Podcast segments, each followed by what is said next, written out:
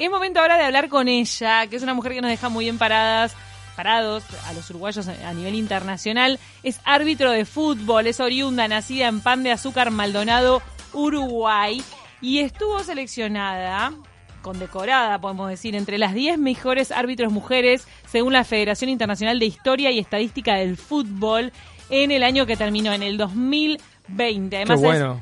eh, fue elegida la referee uruguaya como la mejor del año. Qué bueno. Pero mira todo. Hablamos de Claudia Umpierres. Sí, ¿qué tal, Claudia? ¿Cómo estás? Hola, buen día, ¿cómo andan? ¿Todo bien? Buen Feliz día. año. Feliz año. Ar- arrancado bien. Bueno, Claudia, eh, ¿te esperabas esta, esta, este reconocimiento a fines de 2020? No, la verdad que fue una sorpresa porque, bueno, si bien había tenido ya el honor de haber estado en, en otras oportunidades en el ranking, el año pasado fue un año especial porque estuve lesionada bastantes meses de- del año y, bueno, recién a fin de año me pude reintegrar después de superar una lesión de, de ligamento en el tobillo, así que, bueno, digamos que fue un lindo estímulo y lindo premio porque el año había venido un poco complicado y a veces cuando agarras una mala racha de que por suerte a lo largo de los años de mi carrera fue la primera vez que me lesioné, tuve dos lesiones el mismo año, eh, así que fue un lindo estímulo para, para terminar el año también. Bueno, antes de meternos en tu carrera actual, vamos a repasar un poco de tu historia. Siendo adolescente decidiste ser árbitro. En tu familia hay un futbolista de la selección uruguaya que es Rubén Umpierres, pero dentro de tu familia no siempre hubo apoyo para esta iniciativa que tuviste tú. Sí, bueno, en mi casa son todos, eh, obviamente futboleros, papá es entrenador y mi abuelo materno también fue árbitro. Eh, pero bueno, tengo una tía que fue árbitra en Panty de Azúcar también, así que bueno, el fútbol digamos que siempre a todos nos gustó, pero bueno, mi padre obviamente que al inicio cuando empecé con el curso no era algo que, que le gustaba del todo, prefería que siguiera la carrera de abogacía y que no que no hubiera distracciones en el camino. Para decir por, bueno, por qué era que no le gustaba. A uno de tus familiares puede ser que, que no le gustaba que fueras árbitro porque ese familiar le grita un montón de cosas a los jueces. Sí, sí, claro, que mi padre es entrenador, eh, esa familiar es mi, padre. que Ah, tu padre, no. Sí, sí, el papá que fue el primero que me dijo, no, no vas a aguantar, que dice que todo lo que le gritan a los árbitros, no sé qué, y bueno. Pero con el paso del tiempo ha sido de- también de, de los principales apoyos que he tenido, así que Claudia, que era algo que me gustaba y que, que podía ir creciendo y siempre siempre me apoyaron. Claudia, justamente, ¿cómo llevaste eso? ¿No? El de, eh, el de- bueno, a veces algún insulto, un, algo no, no correcto eh, que pasa a hombres y mujeres, ¿no? En esta profesión. ¿Te acordaste de tu padre bastante? Sí, tuve momentos, tuve, digamos, la parte de- del insulto de la tribuna o del grito, a veces hasta simpático, cuando es con respeto, a veces hay gente que grita la verdad, cosas graciosas y con pintorescas propias de lo que es la, el folclore del fútbol, ya cuando de repente se pasa a, la, a lo que es más agresivo, no, no está bueno. A veces, obviamente, que ahora en primera de repente no lo escuchas tanto porque las canchas son más grandes y la gente está más lejos, cuando hay más público, eh, obviamente no se escucha tanto, pero bueno, en divisiones juveniles se escuchaba y, y la verdad que no está bueno, sobre todo porque en esas divisiones a veces son los propios, a veces no, la mayoría de las veces son los propios padres Claro. y, y me tocó estar en un partido que habían hubo dos mamás que se agarraron de los pelos en la tribuna y tuvimos que Mm. parar el partido, los Ah. tenían 14, 15 años y, y los nenes se morían de vergüenza también de ver que Oh. sus madres estaban No, no. agarrada de, la- de los pelos en la tribuna. Entonces yo que terrible, cosas terrible. Que, que uno a veces dice, bueno, que te insulten o, o te agredan, bueno, es parte del fútbol. Me parece que eso se podría erradicar, que no deberíamos aceptarlo como algo normal, porque a nadie en el trabajo van y lo insultan 90 minutos. No hay Ahí nadie ahí en la radio que No. esté atrás de usted insultando los 90 Imagínate. minutos. No, no, Imagínate que entre alguien ahí a gritarles que el programa no, no les gusta, que hablen de otro tema. Y bueno, yo sé, pero es parte de, también de, de aprender a, trabajar con eso, ¿no? Claro, claro. Qué, qué desafío. Nos están mandando un saludo para vos. Dice, saludos a Claudia, felicitaciones de parte de Clarita, la prima de la otra genia del arbitraje de Mariana Corvo. Nada, mandarle un beso a, a Clarita. Sí, bueno, Mariana es de, es de mi generación eh, y fue la verdad que de, de nuestra generación, de, de las pioneras también, de, estuvo participando a nivel internacional en muchos torneos y se retiró este año, así que bueno, ella fue también de, de los principales apoyos a lo largo de la carrera, sobre todo porque siempre compartió su sus experiencias para ayudarnos a crecer a, a las que veníamos atrás. Claudia, ¿seguís ejerciendo la abogacía? Sí, sí, yo trabajo en el Banco de Seguros y bueno, ahora estamos de, vacaciones por suerte, pero sí, trabajo de eso. Y el entrenamiento es diario, salís a correr, sobre todo eh, involucra eh, así un entrenamiento de, digamos, cardiovascular, ¿cómo, cómo es? ¿Cuántas horas sí, por día? Bueno, yo cuando, cuando empecé con, cuando ascendí a primera división, me cambió la, la prueba física, tuve que empezar a hacer la prueba física que hacen los hombres, mm. y a partir de ese momento, que fue en el 2016, yo empecé a entrenar el marzo del 2017 empecé a entrenar con Noelia Lorenzo, una profesora que me empezó a hacer trabajar más específico lo que a mí me, más me costaba, que era el tema de la velocidad. Y bueno, y entreno sí seis días a la semana, dos días a la semana con los profes de AUS y generalmente después lunes, miércoles, viernes y si no tengo partido hago sábado también. Eh, Claudia, ¿cómo en el año 2019 te convertiste en la primera mujer que arbitró un partido oficial a un grande, eh, que fue el de Juventud Peñarol en Las Piedras? Eh, ¿Qué recuerdo tenés de ese partido, en, pasar ya, en ese caso, a arbitrar a, un cuadro como Peñarol? Y bueno, los mejores recuerdos, obviamente. Era un partido que, estaba esperando ansiosa, que me tocara la posibilidad de dirigir de manera oficial, pues yo había dirigido una copa amistosa que jugó Peñarol Danubio eh, y había hecho un partido amistoso, pero no oficial, así que bueno, estaba ansiosa también de, que, de que me tocara y de que pasara ese partido que también sabía que después que subía a primera división la expectativa estaba puesta en cuándo iba a debutar, después de cuándo iba a ser un grande, entonces bueno, quería que pasara para también ya, que, que después ir a dirigir ahora para mí es normal, ya nadie habla de mis partidos, salvo si comete un error como cualquier compañero, ya no es novedad que voy a dirigir algún partido de primera división.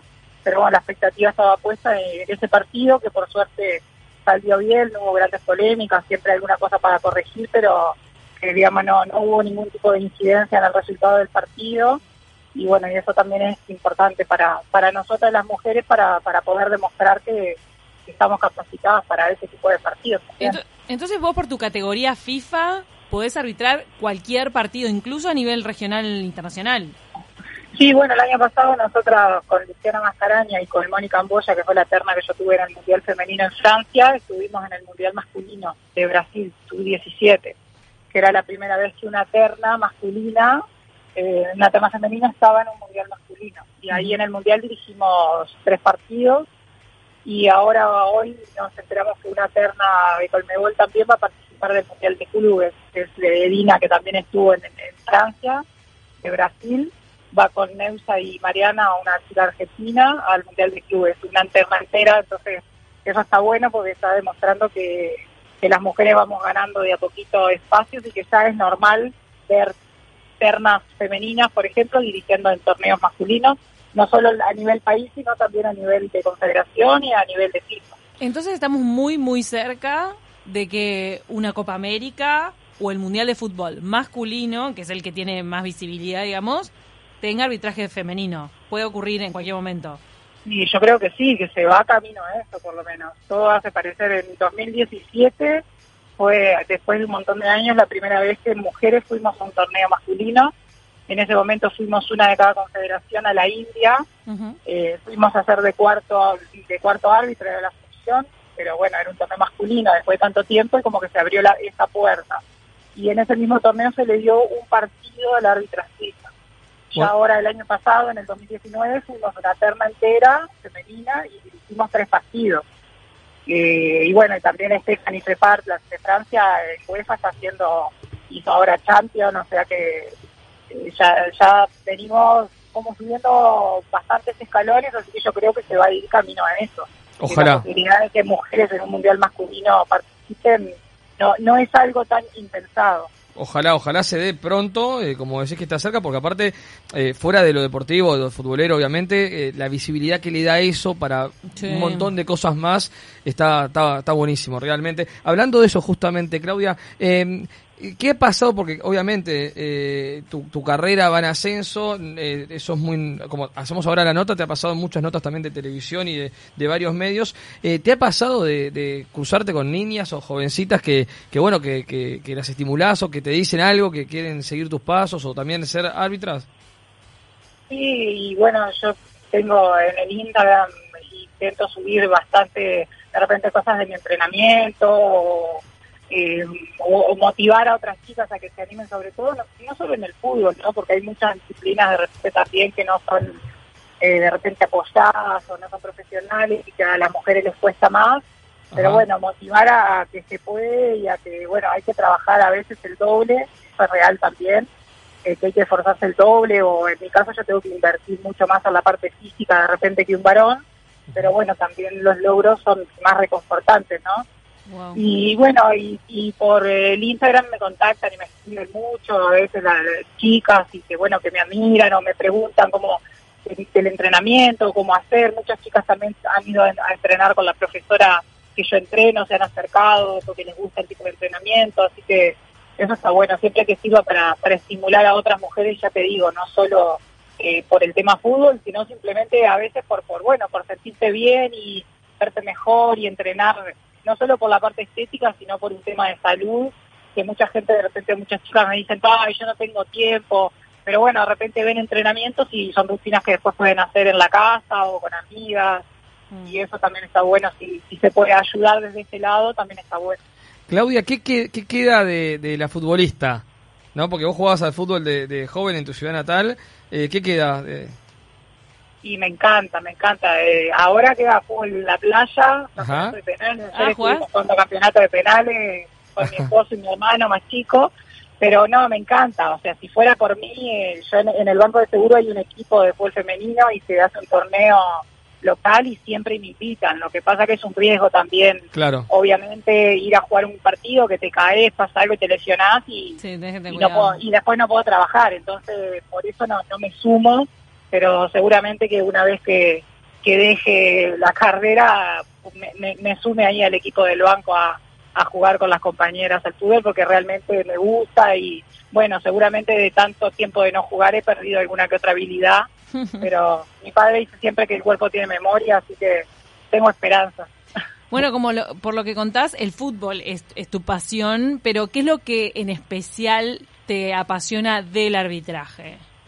Es seguir el juego, es tomar decisiones, que las tenés que tomar en dos segundos, ¿no? Dificilísimo. Creo que, que la, bueno, obviamente que ser ese tercero imparcial, ¿no? De, intentar ser justo, ¿no? La persona que alguien en, el, en, el, en un partido tiene que entrar a impartir justicia.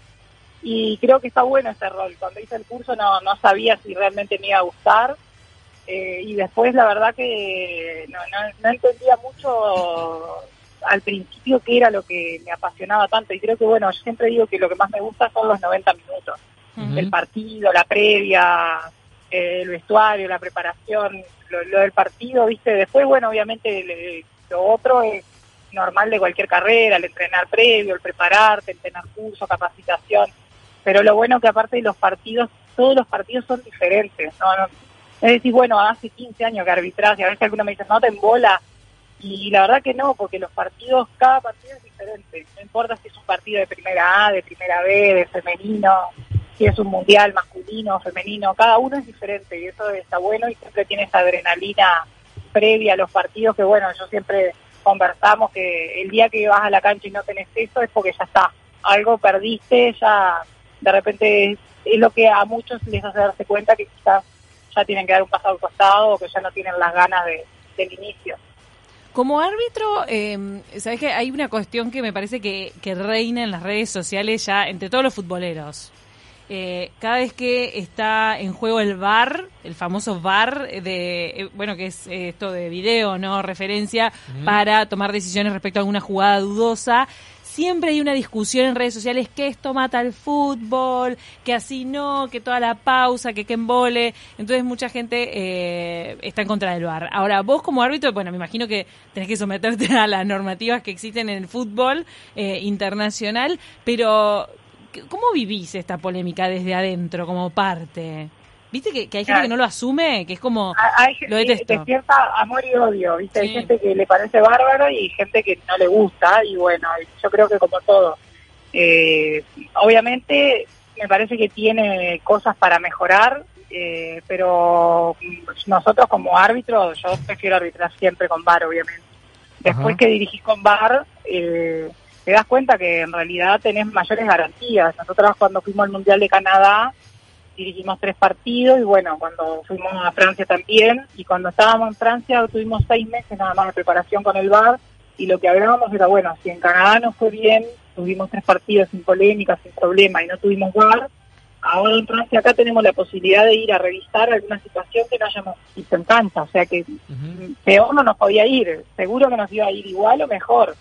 Eh, así que bueno, creo que pasa por ahí, saber que tenés otra posibilidad de ver alguna situación que de repente no pudiste apreciar en cancha, que fue fina, pero bueno, obviamente que hay situaciones de fuera de juego, que a veces hay demora, que bueno, siempre hay jugadas que siguen siendo de interpretación, entonces ahí siempre me parece que va a haber un tema de discusión o de doble ah. análisis, que es lo que la gente, a la gente no le gusta, porque de repente no, en esta situación cobraron penal o revisaron, en esta otra no, hay veces que tal vez la, discusión, mira cómo me meto en esto que tal vez piso un falso, pero hay veces que la discusión como que trasciende lo futbolístico y la estrategia y el, y el tipo de juego que está planteando un equipo y se concentra más en las jugadas dudosas. Es tipo, me robaste un penal.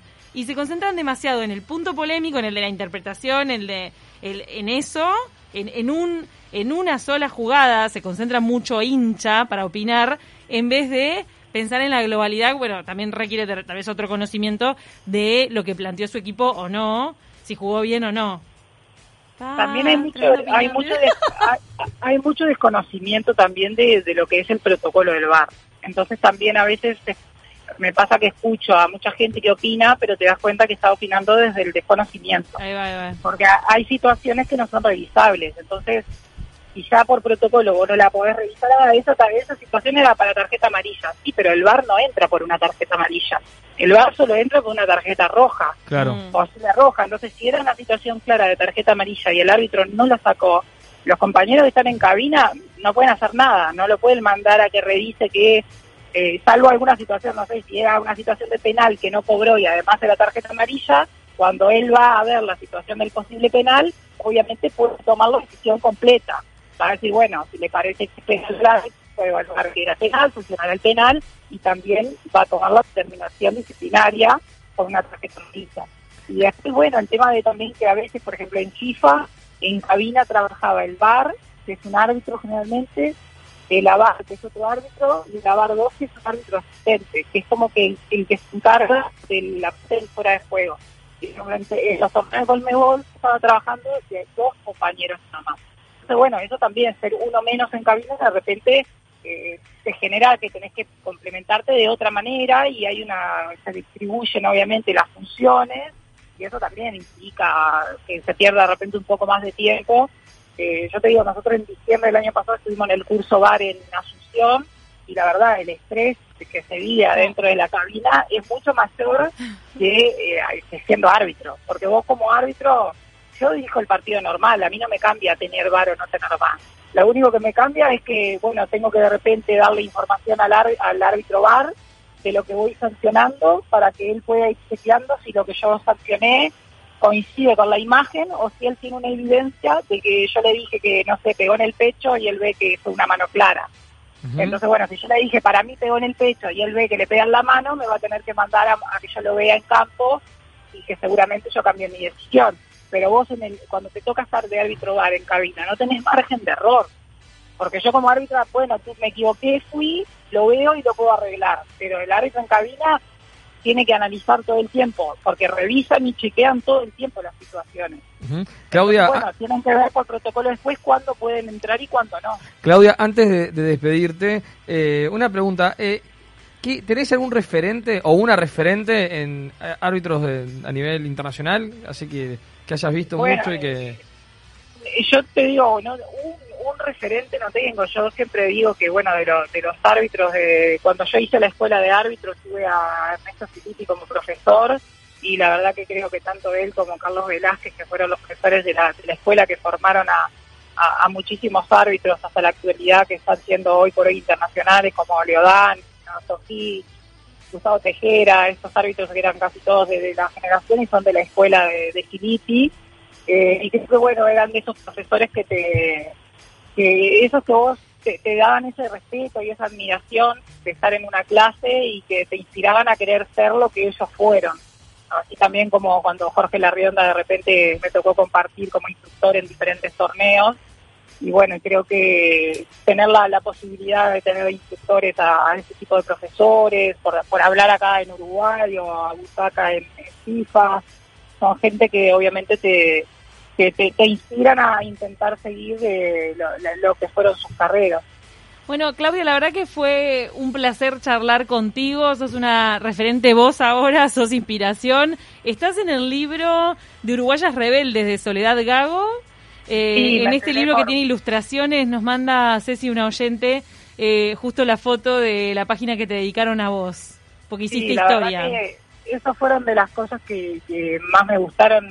Te digo, a lo largo de- de- del tiempo uno va viendo ciertos reconocimientos o cosas que le van dando, pero la verdad que verme en ese libro y con ese título fue de las cosas que me emocionaron, así que le escribí a Soledad, le agradecí y la otra vez estuve cuando ella hizo el lanzamiento en el vivo y bueno, y compartí con mi hija varias lecturas de, de historias de, de uruguayas rebeldes, así que realmente es, es un honor y, y estoy súper agradecida de, de estar incluida en su libro. Muchísimas gracias, Claudia, por estos minutos en De Taquito. Cla- Claudio, y feliz cumpleaños, porque es pasado mañana, ¿no? ah, pasó mañana. Sí, sí, pasado mañana mi cumpleaños. A- adelantado, Bueno, pasala lindo, feliz año. Muchas gracias. ¿Cuántos son que, ¿Cuántos años cumplís? 37. 37. Ah, 38. 38. 38 Sí. años, gracias, Claudia. Bueno, Que pase divino. Nos vamos a la tanda corriendo porque ya viene el sensei y nos va a contar historias del verano.